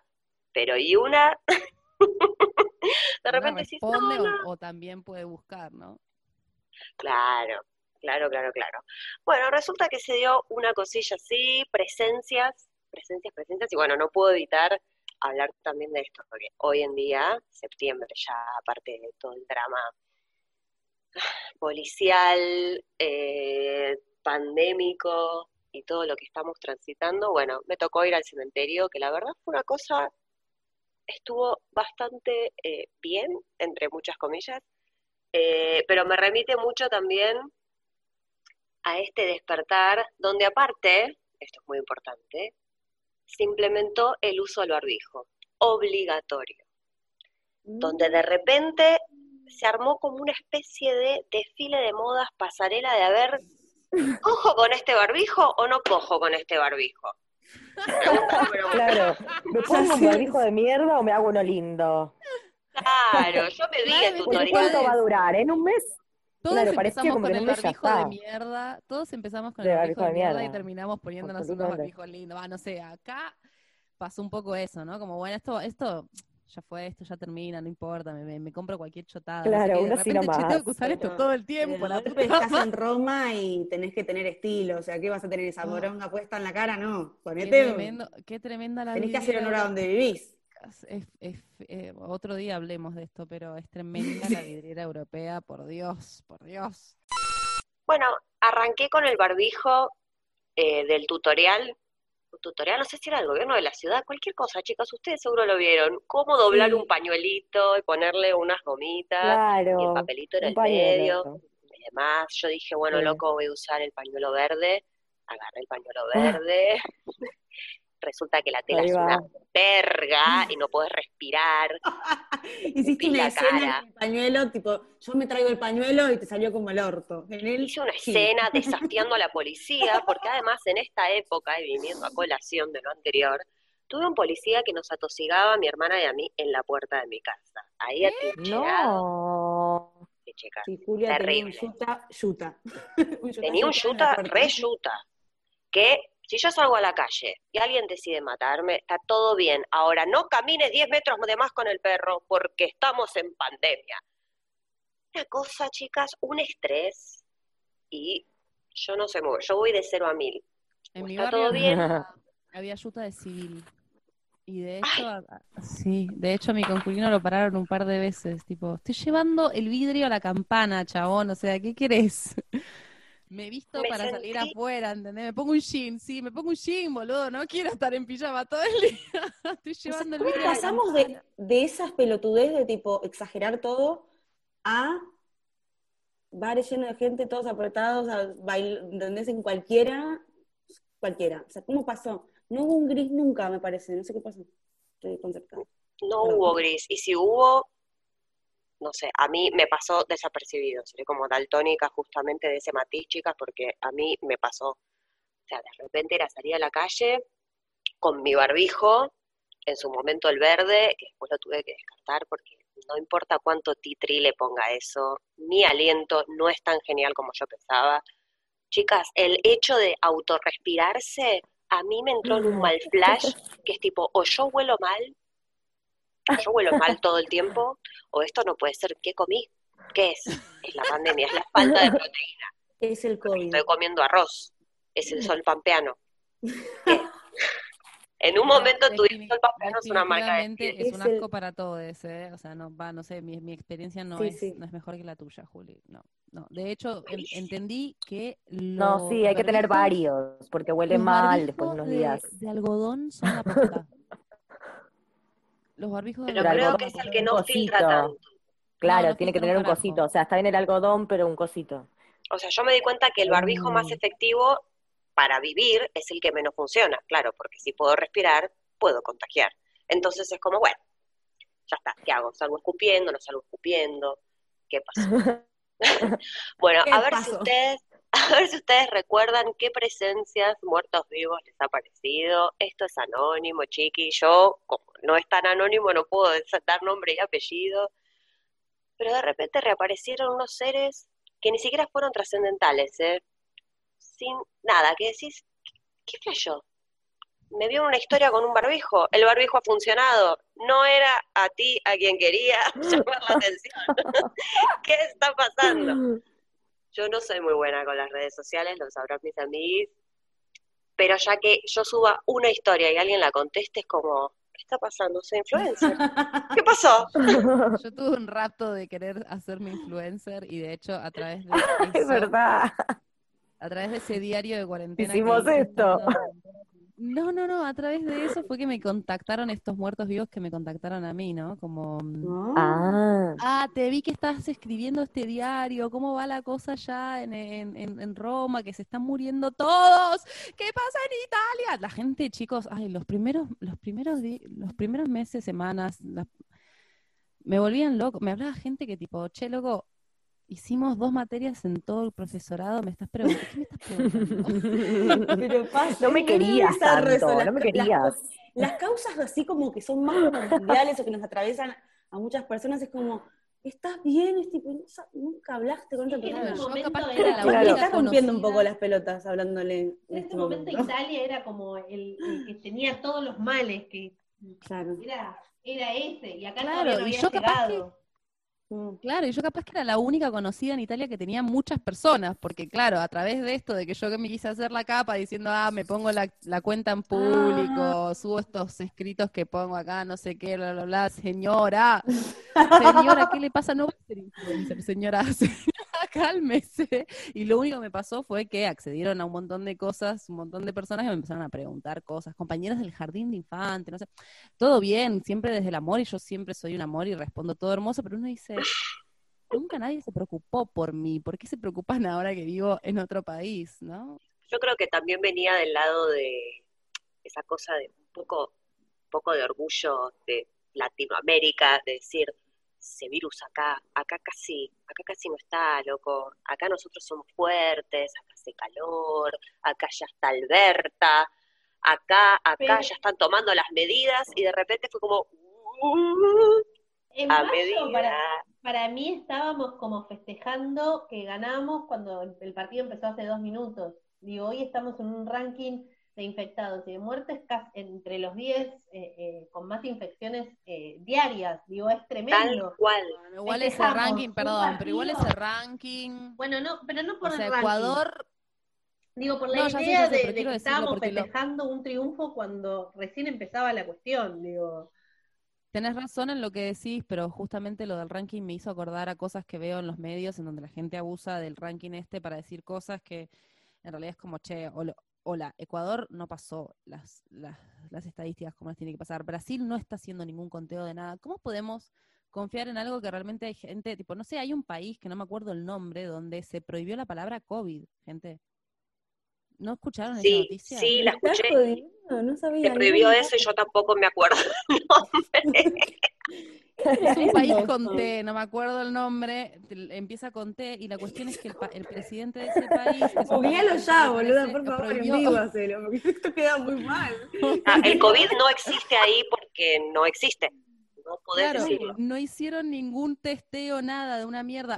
Recomiendan usar barbijo, pero no se puede decir la palabra COVID, el COVID no Ay, existe. no, es muy fuerte. Entonces, no, no, no, es cualquiera, es muy fuerte, es muy no fuerte, es muy fuerte. Que, que nada más, más sentía la noticia, pero Wow. sí, sí, sí, sucedió eso en un país, eh, creo que es asiático, pero no quiero meter la pata. Bueno, Sí, me sí, lo yo- googleás mientras tanto, mientras sigue hablando Juli, por favor, en vivo. Ah, Bueno. en vivo. Igual viniendo Mm. a esto del COVID también, esto ya pasó desde la primera cuarentena. Me obsesioné con una página, me obsesioné. Una página que te tira los números diarios y mundiales. ah, claro, sí, sí, sí. Y yo tiraba reportes. ¿Cuál página? haciéndome la experta. Mira, la tengo acá en Todos los días Julia tenía un reporte de cómo venía la mano. O sea, ella era tipo, cada vez se ponía peor, estaba muy mal por esos días, Juli. ¿O ¿Quién? se cree que es señora? Sí, estaba re en. ¿Quién se cree señora? Que no, no, no, porque eh, no es tan mortal, parece que, parece que, parece que, ¿qué hago repitiendo después lo que le critico a mis padres? Cálmese, cálmese. Vaya sí. a comprarse un barbijo como la No, gente, no, deje igual de rata. defender un poquito, señora, porque Por la- el favor. nivel de desinformación que manejábamos todos, Sí, ¿no? Tampoco nos vamos sí, a criticar tanto. Todos metimos la pata porque no había información, porque es un virus nuevo y porque las cosas se Sí, sí, fueron sí. aprendiendo Nadie la entiende nada ¿no? todavía. Porque todavía los no memes nada confundían. Los memes confundían. ¿Me tengo que reír del virus o no? Los memes confundían, tal cual. Nos estábamos riendo del video ese de golpe y está todo mal. Che, alguien que ponga orden acá, por favor, porque Es que pasa que Ah, la- tantos garrones. reubiquémonos, estamos en mayo. Mayo 2020. De hecho, la noticia de Turkmenistán, es el país, es justamente de principios de abril. Eh, a principios de abril en Turkmenistán el presidente prohíbe la palabra coronavirus. Claro, entonces, estas estadísticas que todos nos hicimos fanáticos, yo también me hice fanática de las estadísticas. En, ma- en mayo, sobre todo, cuando acá estaba todo prendido fuego, yo miraba la estadística todos los días, chicas, todos Claro, los putos claro, días. claro, claro. Ahora ya estoy repodrida, no la miro más, la verdad que no. Era como una carrera nada. de autos, a ver quién va ganando. Y al mismo tiempo, mientras veníamos bastante bien, porque la cuarentena fue efectiva y demás, y se contuvo en un principio, el miedo afuera era tipo, el bicho, el bicho que no veo. Y ahora, chicas, ¿cuántos números tenemos ahora? ¿11.000 diarios? Sí, hay bares abiertos. Sí, Y hay tipo gente en un bar en la calle. Qué loco Bueno. eso, chicas, es verdad. Posta que, Gente que el nivel de obsesión que teníamos todos, desde limpiar hasta la última gota de todo, estar pendiente de cada cosa, y el virus estaba en Recoleta todavía. Ni ni había llegado al barrio. Y ahora que Claro. está en todos lados, ya, ya, ya no pasa nada, o sea, no pasa nada. Bueno, nada. Tal cual, tal cual. Así que bueno, piensen, piensen, piensen, piensen. ¿Qué presencias, qué presencias estuvieron, Sabri? Nosotras hemos hablado en su momento. Sí, yo la sentí mucho a mi abuela, la sentí, en, pero chicas, un nivel, o sea, estuvo conmigo unos días y aparte la veía en las cosas, tipo las cosas de la cocina de mi abuela, era tipo, ah, la abuela está acá, pero no con, con miedo de tipo los espíritus, era como, No, no, la la presencia abuela, hola, estaba, abuela, así, acá, ¿viste? Cuando la traes. abrazando, ¿no? No, una cosa y lo compartí con otras personas y resulta que tipo hablo con una amiga y medio que, che, yo también, que sentí que no sé qué. Y ahí, bueno, nada, justo hablábamos eso con Juli como de que estuvieron por acá, estuvieron por acá una semanita, dos semanitas, no sé, yo lo sentí tipo dos semanitas, un poco más. Vinieron a ver qué onda, vinieron a tirarnos un Sí, tip sí. de ñoquis. Pasaron cosas. De ñoquis. Sí, sí, estuvieron presentes ahí con tanta cocina, aparte, a mí me pasó eso, como cocinando, era como, ah, listo, Ah, claro. abuela, que me enseñó Sentí- esta receta de cosa tarta con miel y con cosas y con condimentos y tipo este bolsito. Y tipo, hasta las plantas, ¿no? Tipo, nivel loca yo ya, ¿no? Pero, pero bien, como no, ni asustada ni loca esotérica. Era como una cosa de sentir, eh, ay, qué loco. O sea, Ese es como un buen acordarme momento. de ella todo el tiempo. Este es un buen momento para recordarles a los oyentes que tenemos un Instagram que es arroba martes de flojera. Y también tenemos una casilla de mail por si quieren compartirnos sus anécdotas, sus experiencias, si quieren acotarnos cosas críticas, cosas buenas, cosas malas, lo que quieran, nos pueden decir a martesdeflojera.gmail.com. Para terminar este capítulo 3 de Martes de Flojera, se nos ocurrió por Martes de Maestro- flojera. se nos ocurrió que podíamos hacer un juego, va, una especie de ronda de qué nos acordamos de la escuela. Nosotras, muchas de nosotras fuimos a la misma escuela, eh, otras somos maestras y qué anécdotas podemos contar sobre, sobre lo que fueron nuestros docentes, tanto lo bueno como lo malo o lo que nos divierta o lo que querramos. Yo tengo una muy cortita, no es la que más representa eh, cosas hermosas de los docentes, los momentos lindos vividos, los momentos malos. Pero sí es una que a mí me marcó porque no me voy a olvidar jamás y es, chicas, le hice bullying a una preceptora sin saberlo. Yo, que puedo, yo puedo ser muy soreta conmigo misma, pero ¿A jamás, jamás. Ahora cuando te cuente te vas a acordar. Había una preceptora a la cual le decían de una manera y yo pensé que se llamaba así. La capuzota. Sí, Pará, pará, pará. Volví atrás me colgada. la anécdota, pero. No, Pero muy colgada. Yo, a ver, nunca me pregunté por qué una persona igual a Capuzoto, le decía, le- o sea, se llamaba Capuzoto, y dije, qué loco, qué loco, qué loca la vida, qué loco. Un día llegué tarde, no era nuestra preceptora encima, así que aún peor, porque los pocos acercamientos que tenía nuestra aula era re de extranjera, o sea, ella no, no era nuestra preceptora. Venía a tomar lista cuando faltaba el preceptor, viste, todo el mundo, adolescentes en adolescentes, con todas las cosas hermosas que tienen y las cosas que no. Más cuando alguien es nuevo, viste, hay cosas ahí, pasan muchas cosas. Eh, bueno, no sé, yo de ese día llegué tarde, entonces tuve que ir a dar el presente a preceptoría esta y mujer. no sé quién me atendió, me atendió alguien, no sé, Vanessa o alguna, digo los nombres porque les conocemos.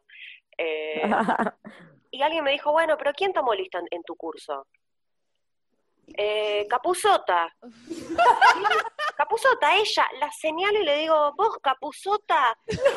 No me dijo nada, chicas, no me dijo nada, lo cual lo hace todo mucho más Ya terrible. lo sabía en el fondo. No, boluda, y yo no lo hice con maldad, lo cual es aún peor, porque lo hice a cara de perro. Igual desde el Parece. lado de la docente que, que me ha pasado que hasta me- me- los pibes hacen burlas, y sí, te hacen burlas, es así. Y, y de hecho, no sé, al- algunos se pueden enojar mucho, pero yo me los tomo con humor, no sé, prefiero tomármelo por ahí. Y de hecho, mi anécdota también viene por ahí de volver locos a los profesores por- porque ahora me toca a mí ser la maestra y de repente me acuerdo, claro, yo fui una alumna hija de puta. Nosotros le escribimos a una profesora el nombre de Escobillón, eh, no sé si se, se dan cuenta del chiste, a lo Mou, en la lista, a la profesora de, de historia que estaba tomando lista porque iba a tomar examen, y la tipa nombró como 10 o 20 veces Escobillón, y nadie lo sabe. ¿Quién es este chico? Che, este chico tiene muchos ausentes. Eh, Nunca estuvo este chico. Escobillón, igual, fueron re buenos. Escobi, Fueron re buenos, podrían haberle buenos. puesto.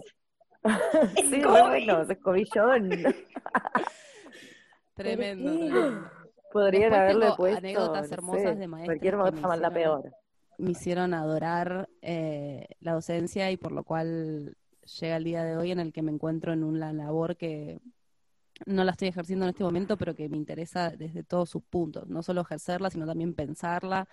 Y la educación me, me, me ha dado tantísimo, no, no lo puedo ni explicar, o sea, y la escuela a la que fuimos, que bueno, tenemos que decirlo, tres de nosotras fuimos Sí, a sí. Costa. Casi todas, porque Martu fue el Tal cual. Y muchas de nosotras hemos ido al IVA también, que a mí es una, de, de todas las instituciones por las que he pasado por mi vida, que fueron un montón, porque también todos acá fuimos más personas en instituciones que fuera en las instituciones. Mm. Eh, la- los mejores recuerdos y don- el lugar donde más aprendí cosas esenciales de la vida fue en el IVA y fue la educación por el arte lo que me hizo encontrar un lugar en el mundo y creo que a todas nos pasó un poco eso. Y de hecho nosotras también somos amigas un poco gra- gracias a ese espacio y Sí, Y al sí, haber transitado esa yo experiencia. al pero claro, el grupo Tal de cual, pero prácticamente sí, era como que iban al IVA. Por, por el IVA. ¿cuántas veces me han preguntado? Lucía parecía que, ¿Qué, Sí, especialización- claro, qué ¿qué hacías en el IVA? vos? Como a mí me preguntaban eh, si iba el Mariana Costa, y no iba el Mariana Ah, yo Costa, hace un rato dije eso, sí. iba el Julio O sea, ya Cortázar. está como incorporado, sí, sí. Claro, ya estaba incorporado eso. Pero sí, es como una, hay una mixtura ahí en nuestro grupo de amigos que es del IVA y del Mariano Costa un poco, es como medio, sí, pero sí, claramente el IVA fue lo que nos ha juntado, ¿no? Sí, obvio, y ahora Martu es maestra del IVA. Sí, es verdad. Profe, profe de Qué literatura. loco, ¿no? Sí. La profe. La profe. Bueno, yo tengo por ahí uno como más, no tan chistoso, pero como más de esta eh, cuestión más amorosa con la docencia, que fue en una de mis primeras suplencias de docente, el primer año en la escuela pública, eh, como docente recibida, eh, no en residencias. Llego a una escuela en la que yo había hecho séptimo grado, en el, en el PCH en Parque Chacabuco, y me dicen, eh, te- mi cargo, mi suplencia es de séptimo grado, y me dicen, eh, bueno, no sé, hay un armario con un par de cosas de la docente anterior jubilada, y las reviso, contenía mucho olor a humedad, a heces de gato, y, y encuentro, bueno, que eran las planificaciones de, de- de mi maestra, la que había sido mi maestra en séptimo grado, y que bueno, en su momento me contacté y le boluda. dije, eh, Qué como que recopado encontrarme con sus planificaciones ya como en la vista de, la- de docente, esto a los 20 años, pues. Encima Guau. yo pararme en séptimo grado Claro. con 20 años cuando recién me consideraba, todavía me costaba mucho sentirme la adulta responsable. Marto, eso es una señal del universo, te dijo Y ¿Cómo? fue, bueno, Es por acá, es por acá. por acá, es por acá. Y me re gustó encima, no la recordaba de esa forma y las planificaciones me re gustaron, eh, y como lo anclaba, como que estuvo bueno verla desde otra óptica, que me, ya en su momento me había caído re bien, eh, la forma en que nos escuchaba, digo, había una, una cosa que ella tenía de escucharnos un montón y de golpe ver sus planificaciones fue como muy loco, y, y bueno, esa anécdota. Después tengo un montón, después también como docente del IVA, volver al IVA como docente, después de haberlo transitado como alumne, eh, que al día de hoy ya, ya, ya van ocho años casi que estoy como docente en el IVA, y, y bueno, es muy, muy loco. Esas vueltas de la vida, de, como un Es pensar... muy ah, gratificante. Sí, una reminiscencia, viste, a la infancia de uno, también eh, el desafío de criar infancias eh, libres y, y de pensarse qué distintas las cosas en esta coyuntura. Eh, va, no sé, yo crecí jun- junto con la docencia, me recibí a los 19, entonces me- me- con la docencia fui creciendo y, entenderme también eh, como trabajadora de educación, y ir viendo también mi crecimiento, mi infancia conectada desde mi profesión. eh, eh, y hoy me, me siento en otra postura, qué sé yo, fui aprendiendo y al día de hoy sigo aprendiendo. Qué hermosa anécdota, Marti, hermosa anécdota. Sabri, ¿vos tenés algo para contarnos? Eh, estaba pensando en esto como de la anécdota y no sé si pienso como anécdota, pero sí me acordé y siempre que viene esta fecha me acuerdo de una, de una maestra, porque profesores realmente los que más rescato son los de la universidad, entonces como que ahí tengo como medio mis favoritos, pero sí de la primaria me acuerdo de una, que es una maestra que se murió hace unos años, eh, que se llama... ¿La maestra de qué? ¿La maestra de séptimo grado, sí. Ajá. Eh, que era una alta profe, fue la primer profe como que, obviamente ya séptimo grado, ¿no? También, pero como que tenía una sensibilidad política que me pareció súper interesante y como que era una alta profe, buena, o sea, compañera, eh, viste, como esas, viste esas personas que te marcan que decís, muy buena, y, y me acuerdo que nos leía, o sea, era profesora de, vieron que era como sociales, y lengua, y la otra profesora o la otra maestra, la de matemática y naturales. Bueno, ella era como de sociales y lengua.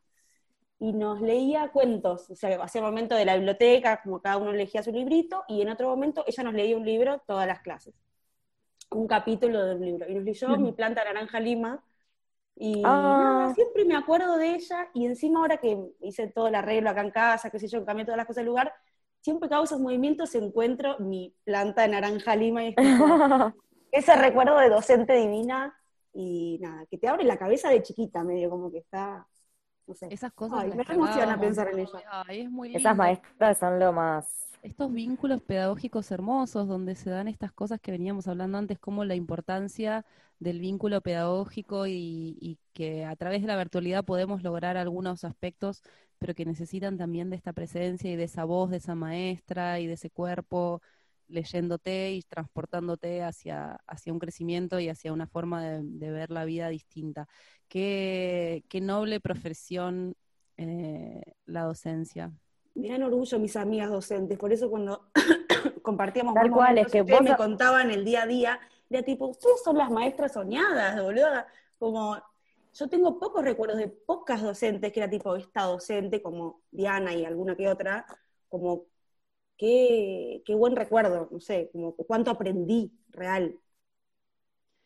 Eh, Sí, tal cual, de eso. Los, los recuerdos de las maestras geniales me remiten a lo que yo veo en, en Luli, en Marti, en otras amigas docentes que tengo, que son esas las docentes que te marcan, las que te enseñan algo más, ¿no? De la vida y, y te, te invitan a cuestionar y te invitan a, a, a sentirte libre de sentir, ¿no? Quiero Como- saludar muy con mucho fervor a una docente hermosa que es la hermana de Juli, que es docente de plástica y tiene, o sea, es realmente para un día hablar con ella un montón porque tiene un, nada, tiene una, una sensibilidad hermosa y, y vivió cosas muy, muy zarpadas como docente, es como, o por lo menos que ustedes se junten a tomar un café con ella, ¿entendés? Las maestras, porque realmente es como.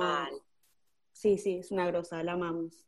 Besitos. Bueno, yo quería solo eh, acotar en este baile de tirar flores a nuestras hermosas amigas docentes que son muy grosas, es que yo me recibí de docente de plástica, tuve docentes de plástica que me marcaron mucho y el hecho de no estar ejerciendo también tiene que ver con una cosa de esta cosa inalcanzable que siento que merece mucho respeto y mucha responsabilidad del ser docente y esta cosa de sentir de nunca poder llenar esos zapatos.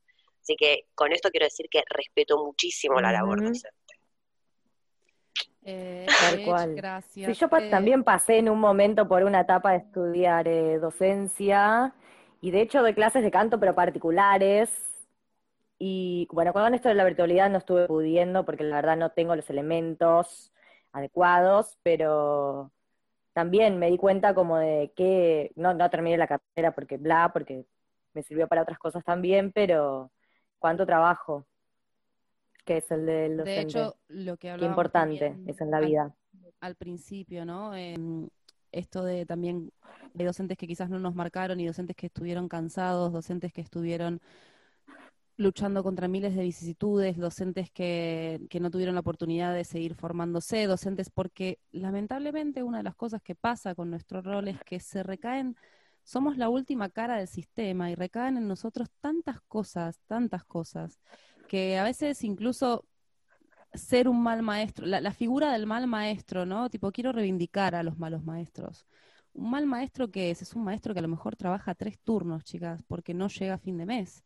Es un maestro que, es madre soltera y que tiene que hacerse cargo de una familia y trabajar y corregir y planificar.